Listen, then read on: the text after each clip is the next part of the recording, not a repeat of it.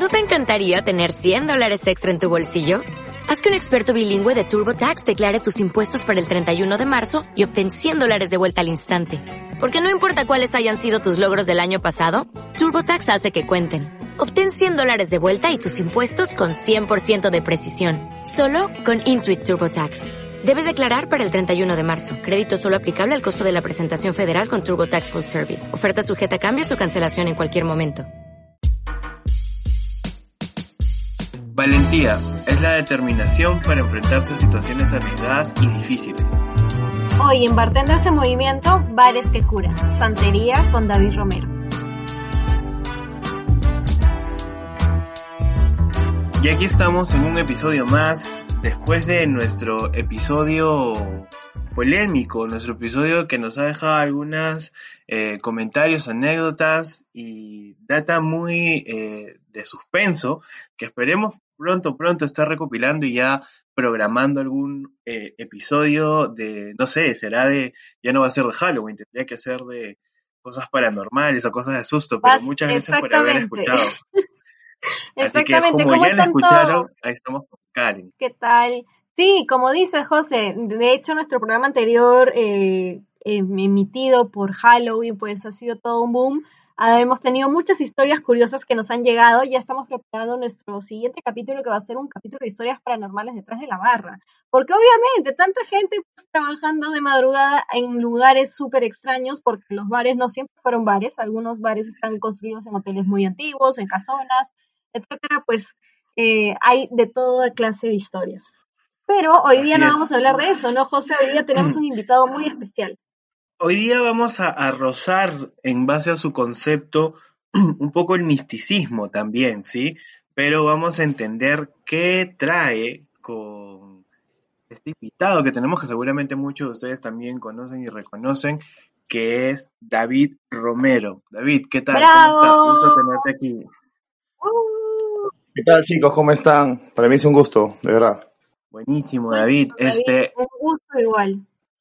Ha sido unas semanas intensas por lo que se está viendo en redes sociales, lo que vienes compartiendo eh, sobre santería, lo cual vamos a querer un poco profundizar porque es, digamos, eh, este nuevo bar en esta posiblemente nueva normalidad o nuevo momento. Pero antes de llegar ahí, queremos saber un poco tu historia, ¿sí? Eh, ¿Cómo te formaste? Eh, sé que inicialmente no era tanto por el rubro de coctelería específicamente, es muy amplia la gastronomía, entonces para la gente que tenga dudas o sepa algunos unos datitos más sobre ti, coméntanos, por favor, David, ¿cómo iniciaste en este rubro coctelero? Bueno, en realidad eh, yo debo tener promedio vinculado al tema de la coctelería, digamos, en el tema de trabajo, por decirlo así quizás cerca de 22 años promedio. Yo empecé más o menos como a los 18 años, ¿no? Estudié hotelería y, obviamente me tenía que desempeñar en diferentes en diferentes este, escenas, ¿no? De lo que es la hotelería, ¿no? Eh, housekeeping, eh, el tema de recepción, el restaurante, room service, ¿no? Y en un momento dado, pues una persona faltó y, yo ya tenía ya conocimiento del tema de bar y, bueno, pues pregunté si es que necesitaban a alguien y felizmente necesitaban a alguien y, pude entrar ahí, ¿no? Pero... La, pregunta que, que, la mayoría se hace en este momento, ¿ya para esa época te gustaba beber?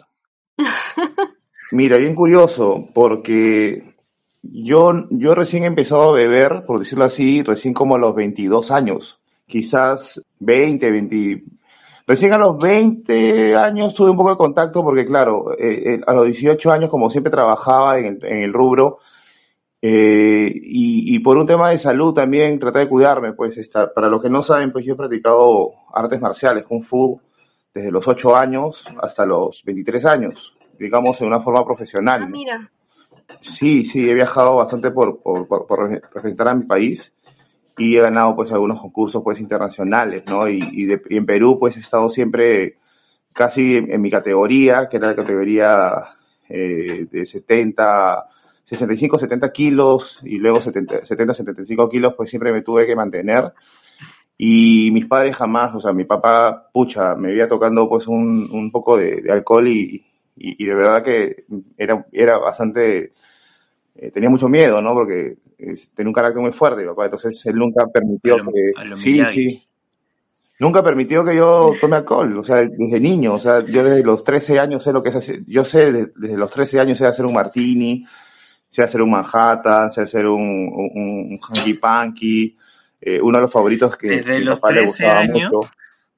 Sí, sí, Jovencito, iniciaste. ¿Por, ¿Por qué tan joven, o David? sea, no, no, qui- no quiere decir que yo tomaba esa edad, sino que mi papá se juntaba con los amigos del banco y por negocios, por, bueno, X motivos se quitaba en la casa y en la casa siempre había un bar, que era el bar de la casa, pues, ¿no? Y mi viejo tenía Ajá. hartas, hartas, hartas botellas, o sea, de verdad no he visto un bar con más, con más botellas. Él siempre viajaba y, bueno, también tenía un familiar que era diplomático y viajaba y se conseguían botellas de todos lados y harto vino. Pues entonces, desde esa edad más o menos en los 13, 14 años, que yo estaba creciendo un poco más y, y, y concursaba un poco más y me entrenaba un poco más, eh, y yo ya comencé a ver a mi papá pues con el, con el, con el puro, ¿no? Con el cigarro, tomando ron, digestivos, hablando con sus papás, con sus amigos, perdón, y, y era un ambiente chévere, pero mi papá siempre me decía, mira, te voy a enseñar a hacer esto. Y siempre me decía, nunca tomes alcohol porque el alcohol es esto, esto, esto, ¿no?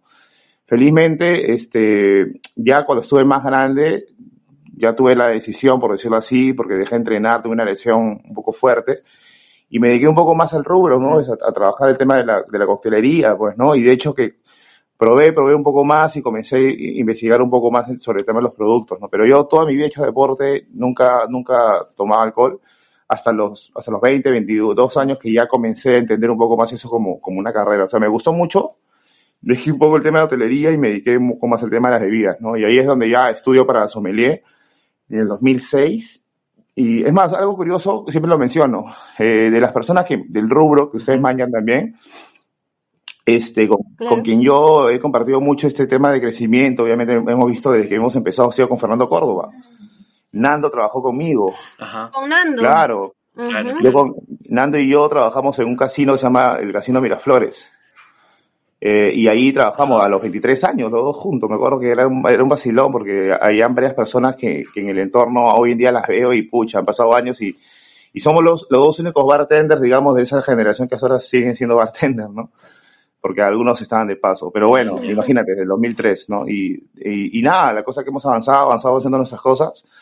Eh, me metí a estudiar para sommelier, me gustó mucho el tema también porque quería investigar y profundizar un poco más el tema de la bebida. Para que no saben, eh, quizás el tema de la, de la sommelería o el, som- el sommelier no solamente habla de vino, sino habla de destilados, espirituosos, aceite de oliva, agua, puros, ¿no? Habanos, ¿no? Quesos y, y obviamente maridajes, ¿no? Que es algo bastante bonito y, y es una parte que a mí me gusta muchísimo implementar.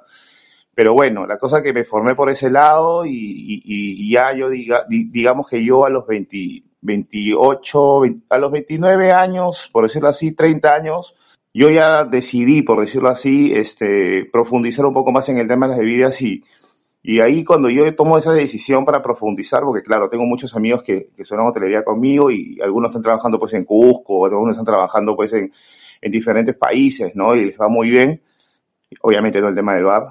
Y, y a los 30 años, digamos que me puse más a, meterme, a profundizar mucho más en el tema y, y- y ahí es donde yo pues comienzo a, a meterlo con todo. Eh, y ahí es donde ya comienzo a trabajar en otros lugares donde, donde, donde me permitieron evolucionar, ¿no? Mi creatividad y, y- y pude hacer las cosas que hasta el día de hoy trato de hacer, ¿no? Eh, eh, buscar nuevos sabores, nuevos sabores peruanos para, para el mundo. Sí, David, de hecho, eh, yo recuerdo haberte conocido en Bodega Dazo, pero bueno, tú y yo pues nos conocemos recientemente, creo que José te conoce más tiempo. ¿Qué Claro. otras barras has visitado o mejor dicho, en qué otras barras has trabajado? Antes de Bodega Dazo, después de Bodega Dazo. Ah, muchas son varias, ¿no? Pero digamos las más representativas y las que más me llenaron eh, para formar mi carácter de bartender, creo que uno de ellos fue, primero, primero, primero, prim- prim- primero fue un hotel, ¿no? El, el hotel que antes, tra- antes trabajé en Bottega son mucho antes, ¿no? Eh, el hotel, el Atlantis, eh, perdón, el hotel eh, que ya no existe, eh, se llamaba el hotel, este, el Condado. Era un hotel cuatro estrellas y, y era bien bonito Mm. porque el ambiente era súper barroco, antiguo, madera, ¿no? Y había un piano bar, era un piano bar, ¿no? Y recordando pues a uno, eh, al músico, al pianista, este, que parecía el fantasma de la ópera, una persona mayor, muy simpática y pintoresca, se llamaba Julito Chota, este, él es de Andahuaylas y me acuerdo que él tocaba pues música bastante bonita. Y, otra cosa que también tengo es que yo soy melómano, ¿no?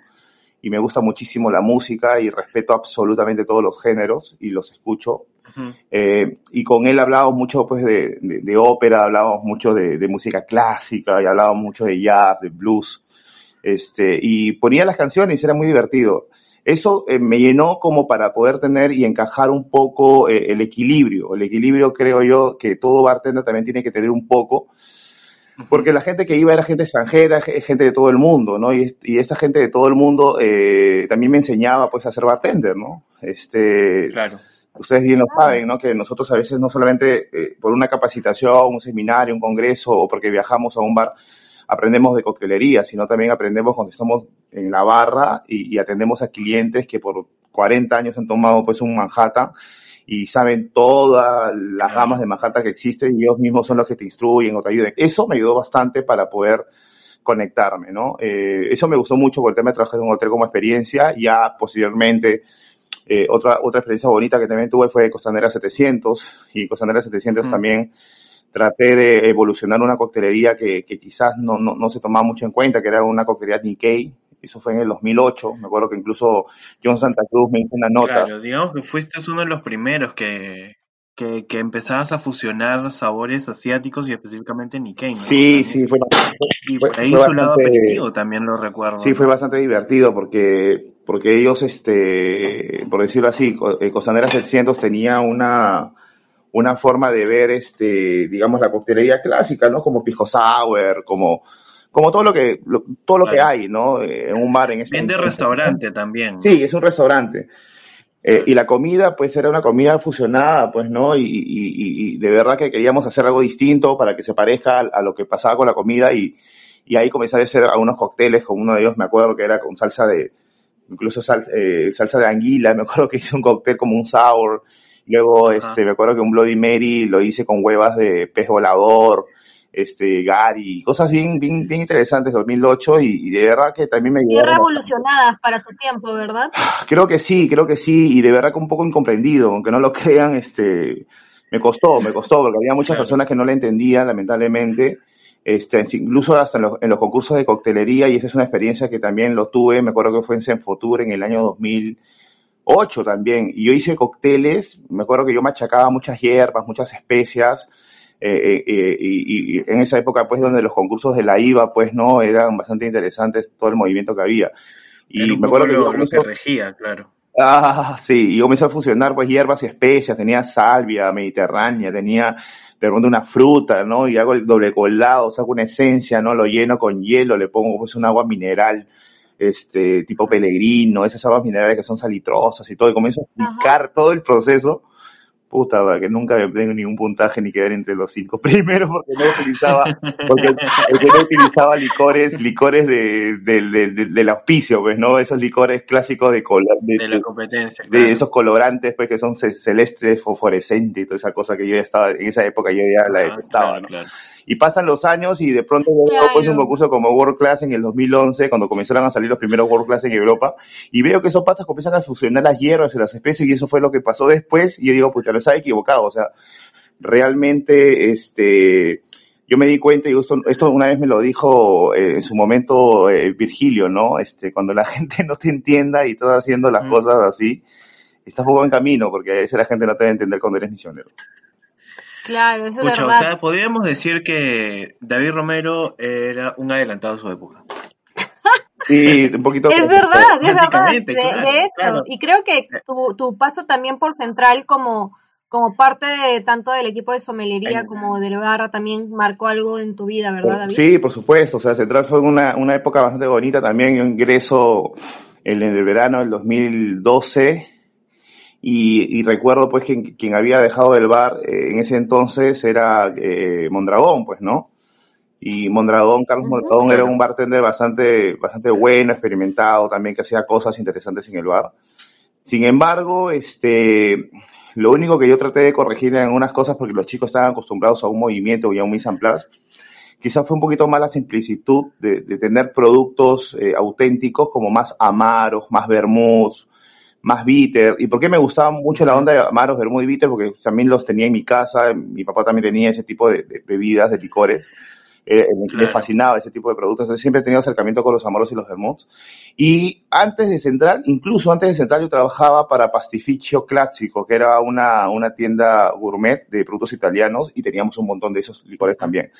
Entonces, como una onda que también voy a Central y también agarré esas- esos, esos productos y comencé a fusionarlos con productos peruanos, ¿no? Eh, frutos que yo tampoco no conocía, este, y ahí pude investigar y verlos, ¿no? Lo más bonito de eso que Vi- Virgilio se iba de viaje y me traía pues una hierba medio extraña y me decía, oye, mira esto, lo que he encontrado. Yo lo olía, Claro, ¿qué voy a hacer con esto? Y yo le decía, dame dos días y te digo qué, cos- qué cosa podemos hacer. Ya, haz lo que quieras. Era un laboratorio, brother. Era un laboratorio porque en ese espacio de central, este, yo podía hacer y deshacer como yo quisiera las cosas y de verdad nadie me juzgaba. O sea, Virgilio me decía, tú eres libre de usar lo que tengas que usar y lo que quieras De usar. expresar, claro. Brother, de verdad me gustó bastante porque es muy difícil eh, eh, eh, que, que alguien te diga eso porque siempre uno está viendo los presupuestos, ¿no? Que no agarres este licor, que no agarres esta hierbita o esta planta.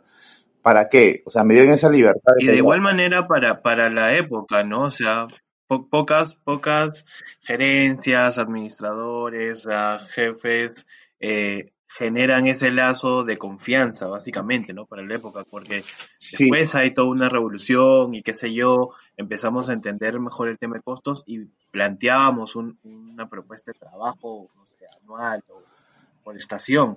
Pero para esa época que te digan sé libre, no era tanto así, ¿no? no, no, no, para nada. Y, y lo bueno era que después me metía a mis aterrizadas, ¿no? Ya no con él, sino con, obviamente con, con Greg Smith, que era el director sommelier, que también obviamente se encargaba de ver el tema del bar, porque ahí éramos cinco sommeliers, pues, ¿no? Éramos Joseph, eh, este, ¿cómo se llama? José? claro. Eh, Miguel Burga, este, ay, me olvidé su nombre, esta chica es la argentina que trabaja en, en, en Maido.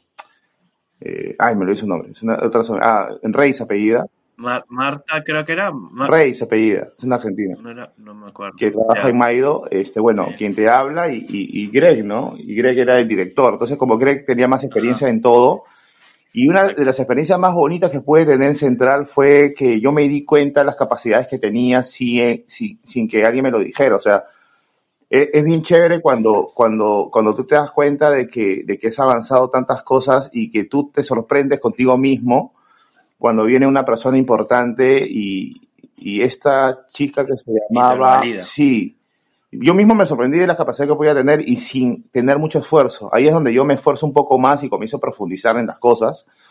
Eh, eh, hay una chica que se llamaba Luciana Bianchi, que es votante de la lista Pellegrino a nivel mundial, no solamente de Latinoamérica, sino a nivel mundial. Y un día llega con toda la comité de, de la gente de, de- de la lista Pellegrino a almorzar, a cenar, y ella no podía tomar alcohol. Y era un menú de degustación de 12 tiempos. Entonces ella agarró y me dijo, ya me conocía, ya probó mis cosas y me dice, David, este, ¿tú crees que puedo hacerme menú de degustación junto con ellos, pero en vez que ellos me saquen vino, yo no quiero vinos, ¿me puedes sacar bebidas que vayan con los platos de comida? Eso le dijo a Greg. Mm. claro, ahí está el, el reto, el tú reto. dijiste, mi momento ha llegado. Y yo dije, no, es que ni siquiera mi momento está llegando, yo me estaba muriendo de miedo.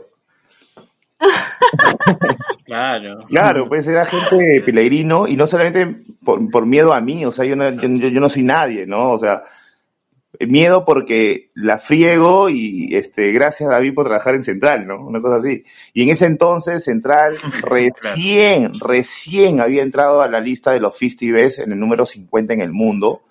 O sea, para eso también me lleno mucho en orgullo en decirlo, eh, es que cuando yo entro a Central no teníamos ningún premio de estos. O sea, no éramos, recién Claro, empezábamos todo. Entonces, a mí me encanta decirlo que parte de lo que pasó en Central fui parte de ello y hasta el día de hoy es lo más bonito que me ha pasado en la vida por ese lado profesional, ¿no? Pero bueno, la cosa que hicimos el menú de degustación y me acuerdo que le dije a Greg, Greg, ¿quieres que vaya bien? Ya, ponme todas las copas del menú de degustación en este momento, todos los vinos. Y voy a hacer exactamente la misma fórmula de estos vinos. Perfecto, me trajeron todas las copas de vino, probaba un vino, sentía mi boca y lo bueno que ya tenía productos terminados, brother. Ya teníamos, yo ya había hecho tinturas, ya había hecho jugos, ya había hecho zumos, había hecho fermentos, había hecho un montón de esas cosas. Comencé a aplicarlo y cada vez que venía la copa, ¿cuánto viene el tiempo? Ya, tiene cinco minutos. En cinco minutos tenía que ser el cóctel así, pra, pa, pa, pum, que se parezca a los vinos. Felizmente Claro. se quedó bastante sorprendida. Eh, Virgilio me súper felicitó a mí, a Greg, y, y de verdad que, que, que ella haya hecho un comentario pues a nivel, a nivel internacional sobre, sobre que lo hizo para ver hasta dónde podíamos llegar Claro. fue algo bastante bonito. Cosas como esas este, hacen de que, de que tú sientas que el trabajo que estás haciendo vale la pena y toda la investigación que has tenido y todo lo que, todas las horas que te dedicas, porque son muchas horas a las que yo me he dedicado y no me arrepiento de las horas que me he dedicado, sino que te ayudan a que tú seas mejor profesional, ¿no? Claro. Exacto, sí, sí. Y ahora, digamos que creo que parte de toda esta historia que, que vamos escuchando, eh, te vienen te preparando, digamos, ¿no? Para cada situación que de repente puede que sea también que marque un momento en tu vida. Y justamente llegando a uno de estos, que es el tema de los concursos, eh, digamos, uno de los más sonados posiblemente fue World Class. Eh, ¿cómo te tomó de sorpresa todo este proceso? Pensándolo un poco, o que nos comentes, de hecho, la parte de manera internacional, o sea, ¿cómo sentiste que, que llegaste? Eh, ¿Qué aprendiste? Eh, ¿a quiénes conociste? Así como anécdotas, ¿qué nos puedes contar? Bueno, este, cuando concurso, pues, pues en este, en este concurso internacional de World Class, ¿no? 2015, eh, siendo bien honesto, eh, un año antes participé, pues, ¿no? En el 2014, en el World Class, ¿no? Este, en esa época que estábamos con Manuel Cigarrosti, con el chino Luis Flores, con Aarón, Claro, Chino. fue la, la, la primera Claro, fue la sesión. primera sesión. Sí, yo creo que la primera, la primera fecha fueron los duros de los, los Master Master, fueron gentita este Pucha. bien, o sea, fueron de verdad Yo sigo, muy res- yo sigo resentido, yo sigo resentido porque no Faltaste, pude esa- participar. Tú estabas en tú Cusco, nomás, ¿verdad? hermano, de verdad, brother. Estaba, Estabas tú. estaba, estaba- estaba en Cusco, yo viendo todo eso y casi, casi llorando de impotencia, pues decía, esta máquina, yo también quiero Tú estás en Cusco, creo, ¿no? De hecho, hice un comunicado y todo. Claro, estaba en. Cusco, José. Sí, pues estaba en Cusco y Pero sí, bu- bueno, es esta fecha, bueno, la gana sí, la Joel, gana ¿no? Joel, este, en realidad, eh, como cualquiera, ¿no? No, no es que- los que llegaron a la final, me acuerdo que fueron, fuimos cinco, no lo acuerdo muy, muy bien, pero claro, eh, yo me acuerdo que obviamente que entre los tres primeros eh, ganó Joel, Chino en el segundo lugar, y yo, yo estoy bastante seguro de que cuando gana Joel, yo no me sorprendí que gane Joel, porque sabes que este, Joel ya tenía algunas cosas muy interesantes por mostrar y, y era el orden. ¿no? Que tenía para, para poder plasmar las cosas que los jurados este, nos ponían como desafío. Lamentablemente, el último desafío, el penúltimo desafío que yo tuve, este, estaba tan nervioso que no me enfoqué en lo que ellos querían. Mis cócteles fueron buenísimos, todos me dijeron que increíble los sabores que has hecho, todo, pero cuando quisimos, este, cuando te preguntamos sobre la inspiración de los cócteles, me dijiste cualquier cosa, menos lo que nosotros pedimos. Y eso fue algo que me marcó. claro. Y claro, este, Eso sí, pasa. pasa porque te ves nervioso, ¿no? Y, y, y Luis Flores, ¿por qué no ganó? Simplemente porque Joel Chirinos tenía eh, algunos plus que le faltaba al chino, de acuerdo a la presentación, lo practicó bastante bien para que Joel es un chico que, que, que es muy metódico y, y, se, y decidió pues ganar y, y por eso que está como está, ¿no? Eh, Lo admiro bastante, es un chico que ha crecido muchísimo y el día de hoy hace cosas muy interesantes que hasta el día de hoy sigo viendo que, que están pasando en el Perú, ¿no? Y presenta bastante bien. Entonces yo en el segundo, en la segunda edición, este, te lo juro por mi hija que yo no iba a participar.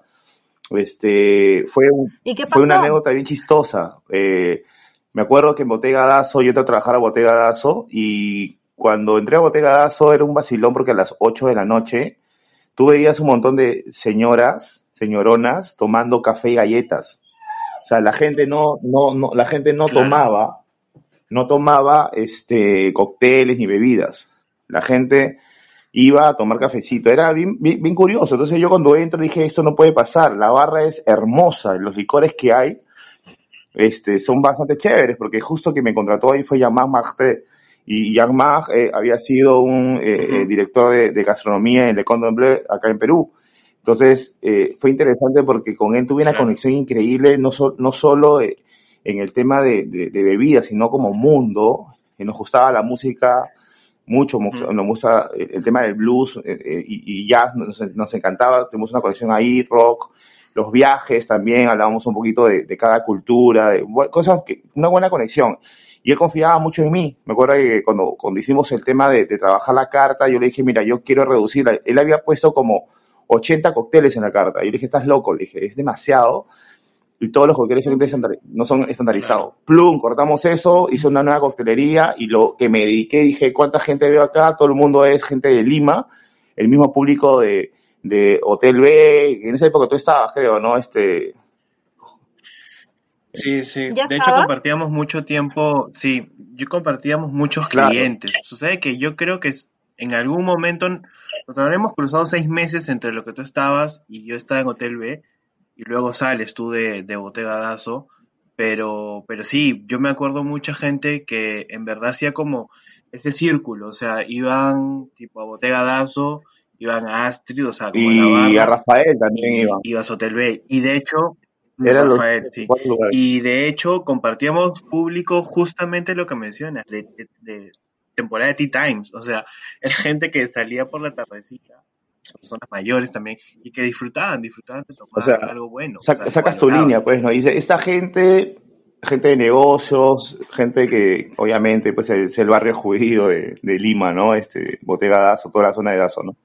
Y hay gente que maneja mucho el tema de, negocios, viaja mucho por el mundo y, saben de coctelería, saben de buenos licores, se puso de moda un poco el gin, saben de gin, entonces yo tenía que tener toda esa coctelería old school. Y me acuerdo que me criticaba, incluso una, un comentario de, Franco Cavalli que me dice, esa coctelería no va a funcionar en Lima porque yo la, quise hacer en, Pitajaya y no funcionó. Y yo, pucha, pucha. A ver, Franco, ¿qué tienes que decir al respecto? bueno, pues, Yo, yo creo, yo creo exactamente lo mismo que Franco también. O sea, hay veces donde por ahí de repente, y creo que la gran mayoría nos ha pasado, nos adelantamos un poco. O sea, lo que Franco quiso hacer en su momento en Pitahaya, y creo que entendió y adaptó el concepto, porque Pitahaya en su momento sonó durísimo. Pero claro, no era momento aún de que el consumidor local entre, o sea, y lo vemos un poco, digamos, vemos un poco, unos cuantos años atrás y hemos visto el recorrido de lo que es ahora, ¿no? De hecho, de hecho, o sea, esa, esa carta, esa carta la ha sido todo un proceso. este, la de Pitahaya, pero claro, Franco le gustó la onda porque también la hizo con él, pero ni era el momento ni era el público, porque el público de Pitahaya era un público más joven, más experimental, entonces no le puedes poner ese tipo de vida. Pues mi público era gente pues de 38 años, 35 años que dejaban de ser un, un empleado junior y ya era un empleado senior, ¿no? Y, ya era una persona que, que ya se juntaba pues con grandes este, economistas, grandes empresarios que tenían que saber de bebidas. Entonces, sí pudo funcionar por ese momento. Ahí es donde yo gano el World Class y pues puedo viajar pues a representar al Perú este, la final fue bastante bonita. ¿A qué lugar te tocó? ¿Perdón? ¿A qué lugar te tocó viajar? Ah, este, el mundial lo hicimos. Al, más chévere. Sí, pucha, fue increíble. Fue Sudáfrica. Este, pero antes, sí, pero antes de Sudáfrica, primero eh, hicimos una, una parada por, por Panamá para, para conocernos todos los World Class de Latinoamérica y, concursamos entre, obviamente entre nosotros eh, en los desafíos eh, que se venían pues en Sudáfrica, ¿no? Yo gano justo el de maridaje. Tuve la, la fortuna pues de, de, poder aplicar las cosas que siempre me gustaron sobre el tema de la, de la gastronomía y fue lo casa la experiencia porque eh, justo las personas que estaban pues este como jurado este, eran personas que yo respetaba bastante, que los conocía también bastante bien. Este, y, eh, me acuerdo que uno de los cócteles que hice fue para maridar un plato tipo como sushi, eh, un sashimi, me acuerdo, este, y era medio ácido, salado, cítrico. Y uno de los cócteles que yo hice fue un cóctel que estaba inspirado en una cerveza tipo lambic, de acidez y fermentación espontánea. Y me acuerdo que para darle ese aroma medio lambic, medio fermentación espontánea, le puse un poco de, gotas de aceite de, de trufas blancas. Uy, qué rico. Eh, claro. Eso fue más o menos en el 2015, me acuerdo. Entonces, cuando yo voy a echarle las siete trufas blancas, ellos, no, no, como diciendo que, que ya las ha malogrado, ¿no? yo, le dije, tranquilos, le digo, tranquilos, le digo, no pasa nada, no, es que la trufa blanca es muy fuerte. tranquilos, le dije, este, así, así yo los guapié a los jurados, ¿no? Le dije, lo que sucede es que esta es una, es una experiencia de, una, de un tipo lambic, y comencé a hablar un poco de la cerveza lambic.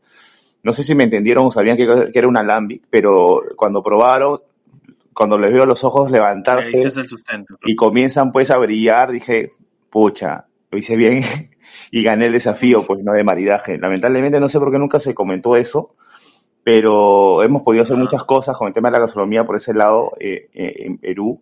Yo lo voy a aplicar justo donde estoy ahora, este, pero cuando viajo a Sudáfrica, este, fue bastante bonita la experiencia porque es un país totalmente distinto a, a muchas cosas, pero aunque no lo crean, también tuve una conexión porque estamos en un país africano y, y muchas cosas africanas que tenemos en el Perú, mucha cultura que tenemos en el Perú, eran muy similares a ellos, ¿no? Me acuerdo que eh, comenzamos a comer comida local y todo, y habían anticuchos, había pancita, había rachi, había vísceras, pues fritas y como condimentos y, y fue alucinante porque yo dije, estoy ahorita en la esquina de mi barrio comiendo anticuchos, estoy comiendo todas las, cosas de, y nadie comía, éramos creo que tres, tres personas del World Class fuimos los que comimos. Eso fue. Nadie se atrevía a probar. Nadie, nadie. Solamente este, yo, este, un chico que era de Marruecos y por ahí otro chico que comió era también latino, si no me, si no me equivoco, ah, el, el, el de Guatemala. Este, y los, los tres éramos los únicos que repetíamos plato. Todo el mundo agarraba y quería pollo con papas, pues, ¿no? Este, Pero sí son los extranjeros, son bastante, son bastante aburridos. Yo recuerdo cuando estuve en Suecia, eh, nos sirvieron una, una mesa, un buffet de cosas extrañísimas y yo probé de lo más extraño a lo más extraño aún, pero no, los demás no querían comer. También decían como que querían las cosas mucho más simples y clásicas. La gente a veces no se arriesga, pero bueno, ni hablar. No, sí, sí, y, y, da, y, da, y, da, risa porque, claro, uno, uno, uno que uno le canta los sabores, pues lamentablemente tienes que probar o no probar, pero no es lamentable, ¿no? Me ha pasado que me he enfermado a veces por probar cosas y, bueno, este, ahora con el tema de la pandemia ya ni loco, ¿no? La experiencia de World fue muy bonita, el, el, conocer gente, el conocer otros bartenders, conocer otra, otras culturas, eh, ver la movida de los bartenders, ver que muchos de ellos no lo hacen como en Perú, en esa época en la que yo estaba, este, eh, como un tema profesional, ¿no? Eh, a veces acá en el Perú, desde, desde ya recién, creo yo, ocho años o siete años, como que ya la coctelería uno lo, lo hace de forma más profesional, y más profesional es como bien dedicado y voy a hacerlo mejor, ¿no? Porque antes quizás era como que ya estoy acá trabajando como bartender y y, y, me quedo donde estoy y, y, me quedo acá y no, no exploro, ¿no? Entonces yo vi a los bartenders muy profesionales, los vi con buena, con buena actitud, con buen porte, este, sabían más cosas. Uno de los World Class que yo admiro muchísimo, con el que participé en ese entonces y yo juraba que él podía ganar el World Class fue Ariel. Este, él es este, de Israel, el pata es un gentleman, el pata uh -huh. es un capazo, y es sumamente culto, sabe como cinco idiomas y, y, y, y, no lo sabe porque simplemente lo quería hacer. El pata ha mochileado un montón. Este, vino a Latinoamérica, conoce Perú, conoce muchas partes de Latinoamérica y, el pata me dio un mensaje, ¿no? O sea, el pata como bartender era una persona por más bares, porque él era, es dueño como de cinco bares allá en Israel. El pata, tú lo hablabas con él y era como si fuera una persona más. Y eso es lo que le falta a muchas personas, quizás, esa, esa humildad, ¿no?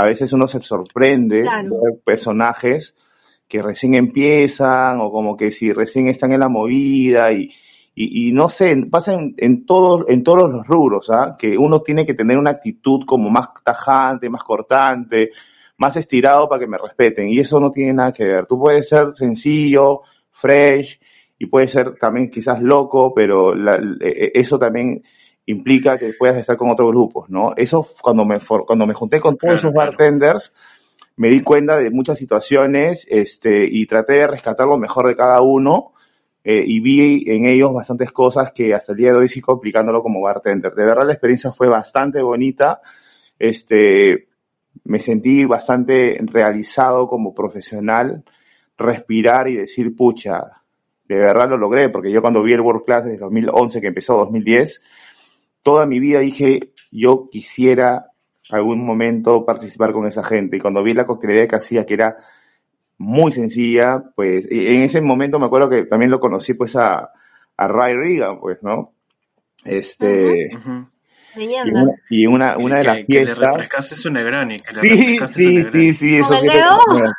Le metí el dedo al vaso, o sea, él estaba con su trago, y yo, bueno, y me hizo como una broma él, ¿ya? Una cosa como que me agarró la oreja, una cosa así, yo volteo, como que me, eso que te toca por atrás, y me toca la oreja así, yo volteo, no lo miro, y me mira, y, y, con su ojo pintado me hace, como me asusta, ah, y yo agarro, ah, una foto, ya lo abraza y él está con su vaso y ahí es donde yo, justo cuando toma, meto el dedo a su negrón y se lo remuevo.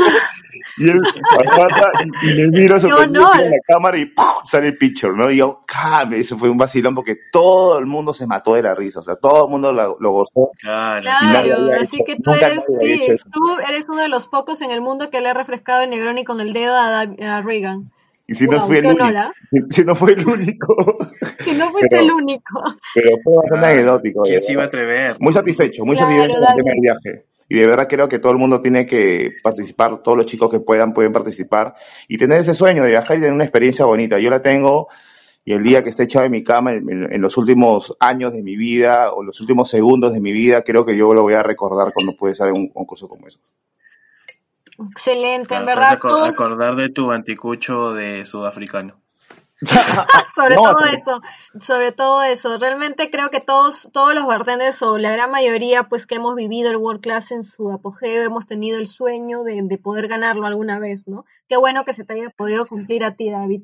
Ahora cuéntanos, eh, hoy en día, ¿en qué, en qué andas? Cuéntanos de Santería, tu proyecto, y cuéntanos también sobre todo qué tan difícil o fácil ha sido emprender un proyecto de bar en plena pandemia. Sí, bastante complicado, ¿no? Este, creo yo que no miro mucho atrás. Hoy en día trato de mirar el presente.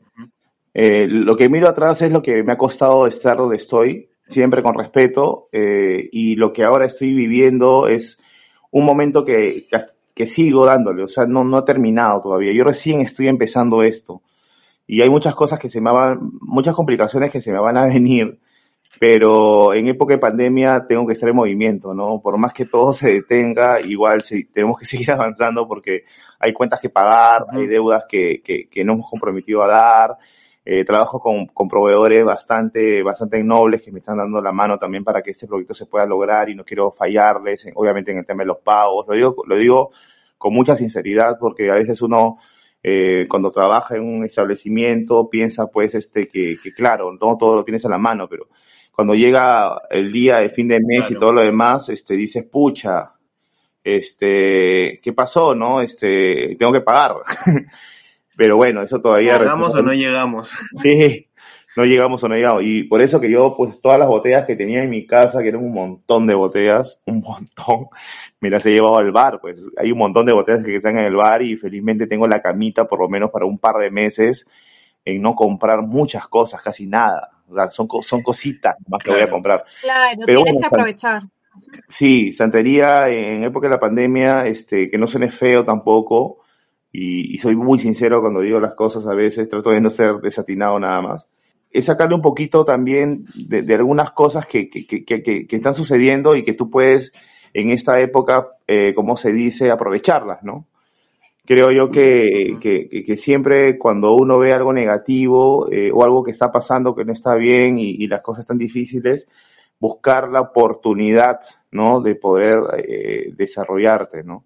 Eh, le ha pasado a muchos, a muchos personajes de la historia, ¿no? Que en época de guerra, pues, este, han podido hacer cosas increíbles, viendo desgracias, ¿no? Claro. Entonces, yo en esta desgracia, porque es una desgracia el tema de la pandemia, tengo un familiar que, que ha fallecido por el tema del COVID también, este, lo, lo, digo con mucho respeto, ¿no? Trato de, de ver una oportunidad como negocio, ¿no? Es santería, eh, de hecho que es una, es un, es un, eh, resto, bar, eh, snack, snack, café, ¿no? Entonces nosotros también brindamos comida, aparte de, bebidas.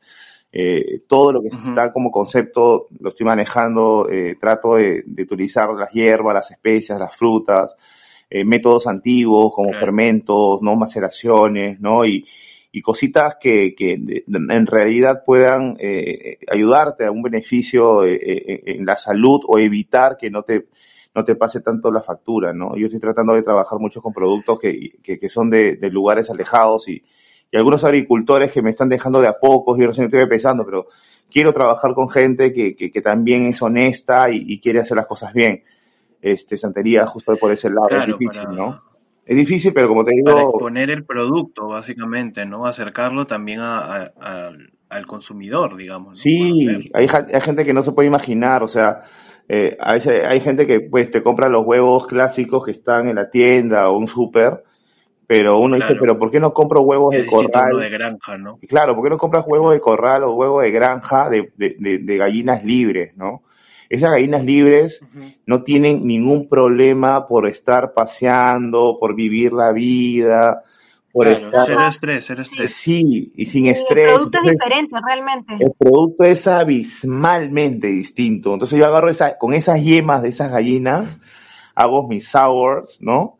Y, perdón, con las claras, perdón, hago las, los sours o los fizz que también hago y, y, con las yemas estoy trabajando pues un pastel de, de papas alucinante que cuando lo pruebas este, te das cuenta que, que, que ese toque naranja que tiene el pastel de papa es justo, o tortilla de papa española, este, es con, con, una calidad distinta. O sea, yo quiero darle a la gente justo esos pequeños detalles que de a poco tenemos que entender a la gente que tiene que cuidarse y no comer cualquier cosa eh, fast food. Eso es lo que quiero hacer con el tema de santería, estoy trabajándolo así. Este, estoy bastante ilusionado, estoy bastante feliz porque justo estos últimos días ha estado yendo gente, gente recomendada de otras personas que están yendo y, y, de verdad si están yendo es porque estamos haciendo las cosas bien, donde la atmósfera de la música, es, este, tú vas a, tú vas a Santería y, y es como si estuvieras en mi casa, o sea, yo pongo, siempre estoy poniendo buen rock, estoy poniendo un poco de blues, un poco de jazz, estoy poniendo quizás un poco de new wave, que me encanta también, o sea, estoy en mi jato. Uh -huh. Todo el mundo está ahí chévere, las luces trato de ponerla de un nivel que se pueda ver, presentir bien, eh, si alguien está eh, eh, sentado, relajado, pucha, y los veo ahí un poco ahí tristones o aburridos, me acerco con una botella de algo, les doy un shot para que se levante el ánimo, o sea, es como claro. si fuera mi casa y, y, quiero que la gente se sienta así. Con esto no quiere decir de que en un momento yo no voy a estar ahí. Yo quiero estar ahí. No, no, no me gustaría eh, eh, alejarme porque justo esos pequeños detalles de que, que el anfitrión lo soy, la gente va a verme, es, tengo que estar siempre dando vueltas, ¿no? La gente que estoy preparando también claro. tienen que hacer las cosas como yo o quizás mejor que yo y si lo hacen mejor que yo, mucho mejor para mí, porque es gente que yo también quisiera tener para cuando haga otras santerías en otras partes del Perú o quizás afuera y que esa gente sea gente de confianza con la cual yo pueda contar, porque de este santería yo no me voy a mover nunca. Este fue el primero, va a ser el primero y acá yo me quedo. Oh. Y los demás que hayan serán las personas que yo pueda reclutar y quieran apostar por, por, por, mi, por mi ilusión, por mi sueño de mejorar un poquito claro. eso. Qué bien, qué bien David, te felicito, bueno, de verdad. Palmas por eso, palmas por eso, sí, Total. claro, digamos, es el sueño que la mayoría eh, tiene y aquí lo estás logrando con mucha valentía, por eso iniciamos el programa con eso, porque tú has venido de pasar de eh, estar en pandemia, no en Perú, sino en otro país.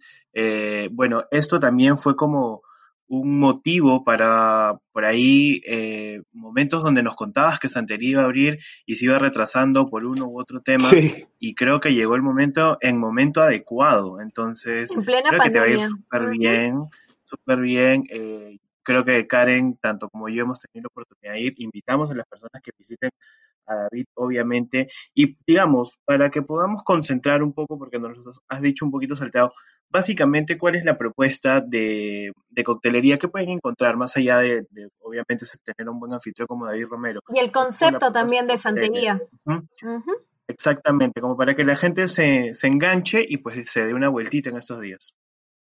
Gracias por la pregunta. Eh, mira, santería, inicialmente, así, inicialmente, es aquel resto bar de, de, gente con buena energía. O sea, toda la gente que trabaja ahí, todas las personas que trabajamos y hacemos las cosas ahí, eh, yo trato de, de, que tengan un buen equilibrio de, de, con su energía. O sea, no, no, no, no, no, me, no me sentiría cómodo si tengo un personal que no está feliz trabajando.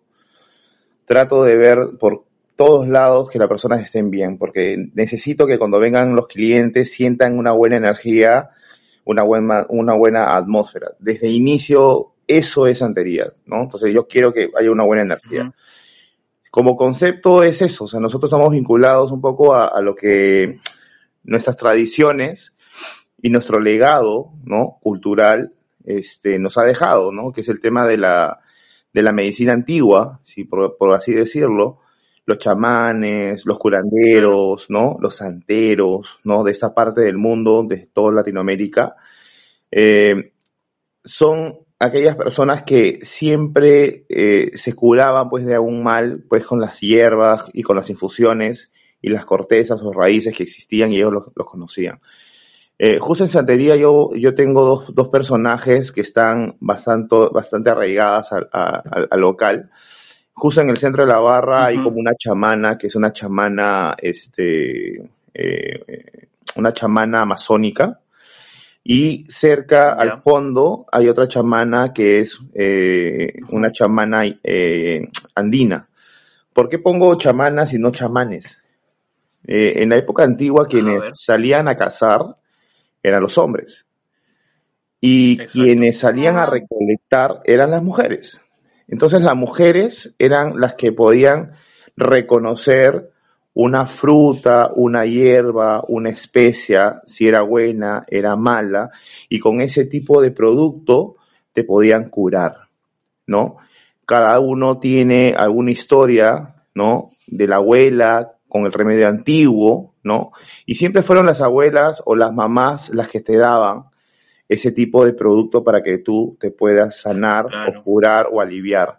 Entonces yo por eso pongo a dos curanderas, por decirlo así, que representan ¿no? Esa, ese equilibrio de, de productos para que uno pueda utilizar. Entonces, santería, desde ahí tratamos de tener siempre los productos artesanales para que uno pueda, eh, podamos trabajar, ¿no? En el tema de la coctelería, eh, en las mañanas que vamos a empezar a abrir y vender también algunos productos, ¿no? Este, terminados como, Claro. como infusiones, tés y, y otras cosas que también estamos este, planeando hacer, pero en este momento estamos empezando con el ¿sabes? bar.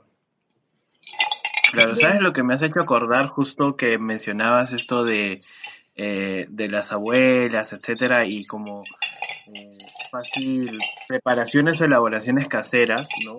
De repente ustedes también se acuerdan que en su momento eh, era muy común que las personas eh, mayores hicieran un jarabe para la gripe en base a cebollas y hoja de higo. Que Oh, no sé si en un tiempo se popularizó, claro. pero era un jarabe para la tos.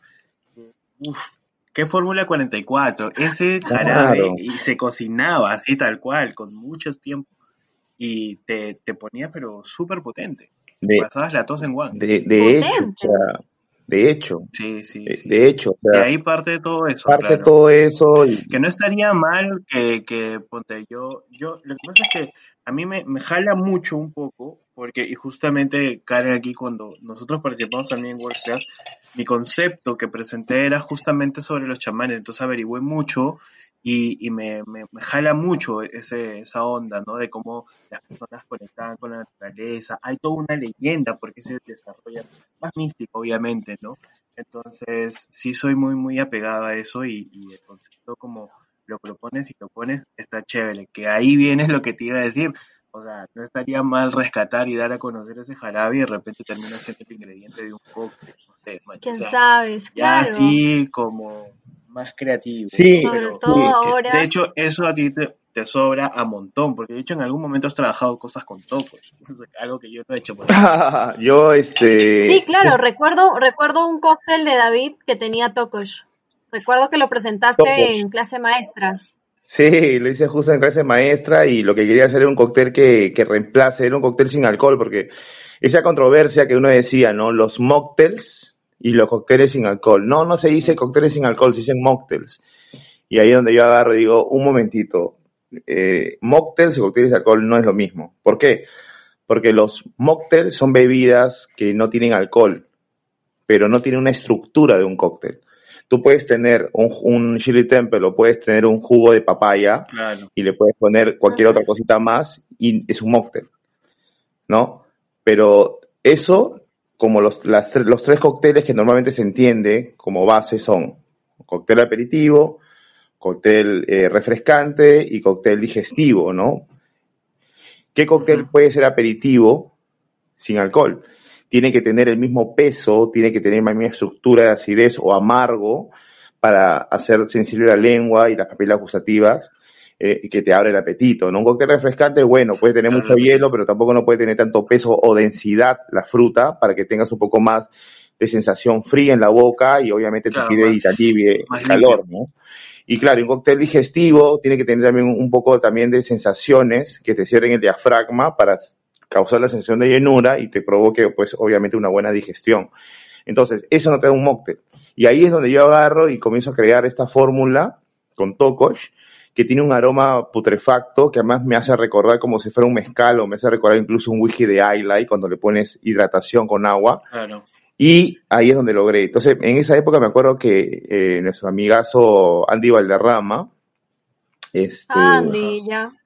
Le mando un saludo a, Trujillo, la época que fuimos a, la época que fuimos a, a, ¿cómo se llama? Cartayo, a la bodega, fue un vacilo. Este, eh, y, ¿te acuerdas? Fue buenísimo, fue buenísimo esa vez. Tremendo. Claro, claro que sí. Justo Nando hace unos días. También. Claro, yo estaba, hace unos días Nando subió una foto y me hizo acordar todo, todo el paseo que hubo, la camaradería, bonitos momentos, muy sanos. Sí, sí, no, fue un retiro espiritual. Fue un retiro, espiritual. Y, y, y, Karen, pues que es la reina del norte, pues ella, pues, y, ella solamente caminó dos cuadras, creo, y llegó a la bodega, ¿no? O sea. Sí, exactamente. sí, claro. Nosotros todo el día viajando. Pero me acuerdo, pues, que Andy, Andy Valderrama, pues, prueba ese cóctel, porque justo le estaba con Jerónimo, pues, ¿no? Con la coctelería de Jerónimo, y, y probó, pues, ese cóctel que reemplazaba el mezcal, y pucha, me dijo, wow, qué bueno, ¿no?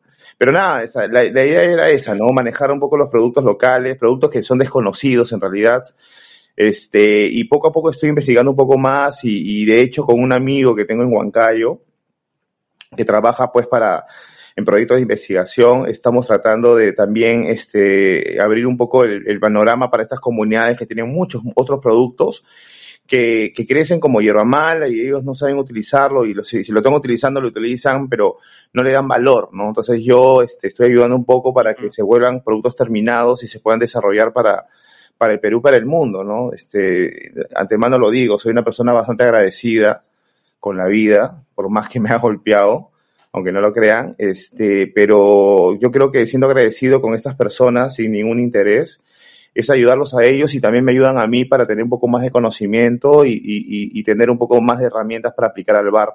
Esa es santería, ¿no? Santería es justo esa, esa sinergia de, de poder tener productos nuevos eh, y, y, poder transformarlos y, utilizarlos tanto en, el tema culinario como, como en el tema coctelero y si quizás tienes un poco de beneficio para que el cuerpo te funcione mejor, pues con a, buena hora, ¿no?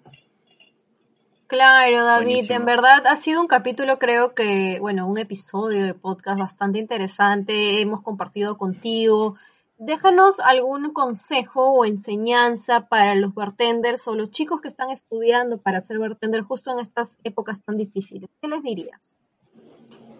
Bueno, eh, muy rapidito, yo creo que eh, dos cosas, ¿no? La coctelería no solamente se queda en hacer, estar detrás de una barra eh, tratando de mostrar un, un, cóctel o una experiencia, ¿no? si tú ya tienes conocimientos en el tema de bebidas, pregúntate número uno, ¿qué necesita el mercado para, para que pueda eh, estar mejor en cuanto a aprovechar ¿no? esta pandemia? Eh, traten de uno ver cuál es su fuerte, ¿no? Y, y, si uno reemplaza y dice, oye, ¿por qué yo no lo puedo hacer si, si este licor de naranja me cuesta como 80 soles? ¿Yo no podría hacer un licor de naranja?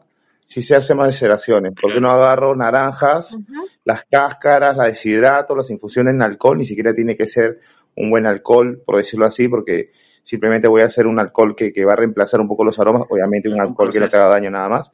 Y infusiono y luego le pongo un poco de, almíbar y creo mi propia fórmula en un licor de naranjas, ¿no? Un buen filtrado, investigo y hago una botella bonita. Tengo mi pata que es diseñador y lo hace increíblemente bien y me hace un diseño bonito y puedo empezar a, a, a matar esta pandemia, ¿no? Yo te aseguro que si hay 50 chicos que lo hacen, te aseguro que yo voy a empezar a comprar sus botellas.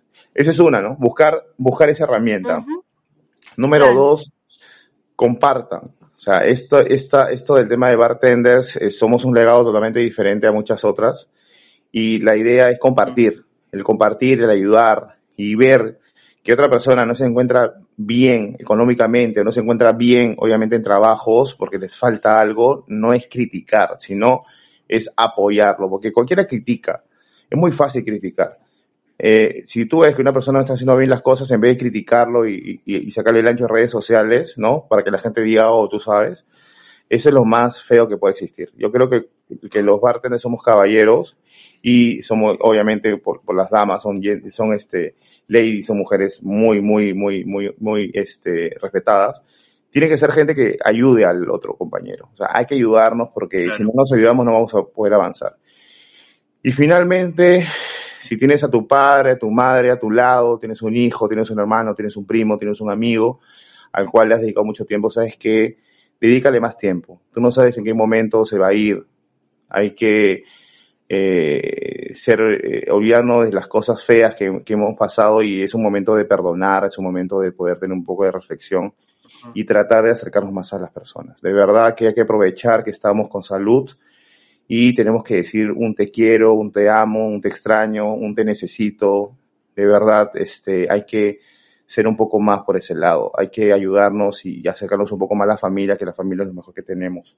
Y nunca descuidarlo, porque cuando descuidemos una familia ya, a la familia descuidamos, este, el equilibrio emocional no está bien. El equilibrio y el éxito del ser humano no es cuánta plata tienes, sino qué tan feliz eres y cómo te sientes y saber cómo llegas a ser feliz. Claro, ¿no? es estar más conectado con, con, la misma realidad que uno va, va pasando, ¿no? Creo que... Más empático. Eh, la, la, sí, exacto. La, la, parte positiva, digamos, que como David comenta, siempre hay que sacarle a esta, a esta crisis o pandemia que estamos pasando todos en general y en todos los rubros, muchachos, la gente que nos escucha, este, es conectar con nosotros mismos y conectar con las personas que estamos al lado, que están en el día a día con nosotros, ¿no? Buenísimo. Bueno, David, muchas gracias por tu tiempo. De verdad que ha sido, un, ha sido muy chévere hablar contigo en este podcast y creo que ha sido bastante entretenido. Yo les agradezco por, por, por invitarme, en realidad. Este, a, a, José lo conozco también tiempo, lo, lo respeto bastante. Y no solamente por ser un buen profesional, sino porque ser una, por ser buena persona.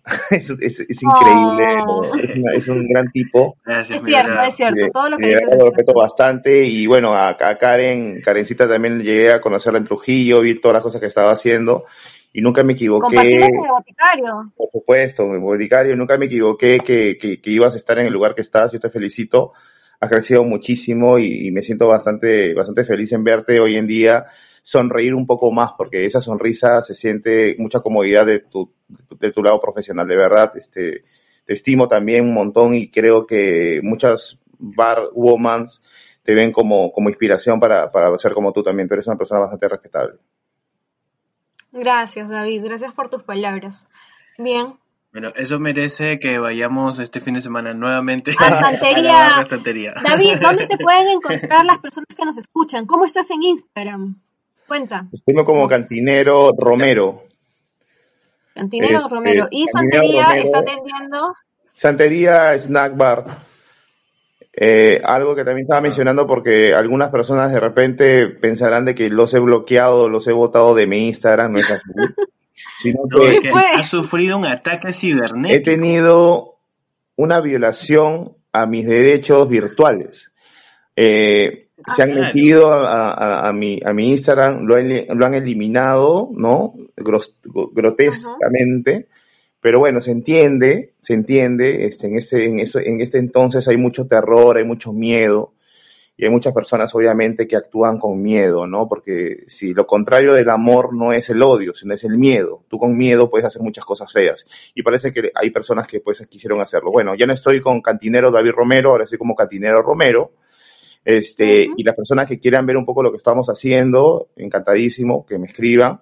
Y algo más que quiero anunciar, ¿no? Si me permites un segundo más, es que, claro de verdad, que sí. a mí me encanta, a mí me encanta compartir todo lo que hago, me encanta compartir muchísimo las cosas que he desarrollado. No tengo por qué no negar y las personas, las pocas personas que me han escrito y me han pedido algo de información o algún apoyo, pues yo siempre lo hago y hasta el día de hoy lo haré aquel bartender que recién tiene un mes estudiando para bartender y quiere tener una oportunidad para poder este, tener mejores cosas en la vida profesional, yo encantadísimo que me escriba y yo estoy de acuerdo a, responderle, ¿no? No, no, no en el momento, pero, pero yo trato de, siempre apoyarlos. Y nada, pues los espero en, Santería, este, Karen, cuando quieras anda, por favor. José, también te espero por allá, este, y lo que ustedes necesiten, acá tienen un servidor para seguir haciendo las cosas bien. Perfecto. Muchas Buenísimo, Me, me, parece genial. Así que nada, muchachos, y para todas las personas que nos han escuchado y hayan disfrutado este eh, episodio súper ameno, que ha sido casi como una charla de barra, ¿no? Nos hemos sentido que justamente hemos tenido a nuestro bartender invitado, David Romero, y hemos estado charlando eh, con él y queremos que, bueno, también esta, este episodio pueda llegar a más personas, así que si lo pueden compartir, darle seguir también en la cuenta de Spotify, eso nos ayuda mucho. Y nos estaremos viendo muy pronto en cualquier otra barra y especialmente en la santería. Ah, algo también quería mencionar, antes que me olvide, este, justo eh, hace un momento escucharon un ruido que se cayó algo, bueno, era un hielo grandote que me lo dio justo Nazario, Ice Company, un hielo increíble para tomar un cóctel bonito que es de Doctor Bus, si se pronuncia bien, si me corrige por ahí. Sí, Doctor, Bus. Doctor Bus, sí, claro. Doctor Bus, este cóctel que estoy tomando se llama Piña Troleada, lindo nombre. Ah, ah tiene flor de caña 7 años, tiene piña golden, licor 43, sauco, luxardo, bitter, bianco y leche de coco. De verdad me gustó mucho la propuesta desde lo que tiene y los sabores de verdad que están bastante, bastante, bastante buenos. Este, a propósito, no lo metí a la refrigeradora, lo dejé casi como 15 días eh, al costado de mi cocina. Eh, lo he abierto, lo he tomado con un sellero maravilloso y lo llevo bastante bien. De verdad, un saludo para los chicos de Doctor Bus, estaban bastante, bastante bien en las cosas. Haciendo bien las rico. A nosotros nos falta un cóctel, José, ¿ah? Nos falta servirnos un cóctel. Sí, La próxima vez tiene que servirse un cóctel. Bueno, Obvio, obvio, ¿no? Y nada, y también en mencionar, ¿no? Que las personas que estén interesadas que promocionemos también en algún espacio de repente sus cócteles to go, etcétera, para poder también entrar a esta campaña de colaboración y entre todos ayudarnos. Eh, bienvenidos y pueden ser parte de parte de los episodios o los segmentos de eh, parte de ese movimiento subpodcast. Así que nada, nos estamos viendo en un siguiente episodio. Eh, nos veremos en cualquier otro momento. En cualquier otra barra. Salud. Salud. Buenos, Buenos cócteles. Chao. Cuídense.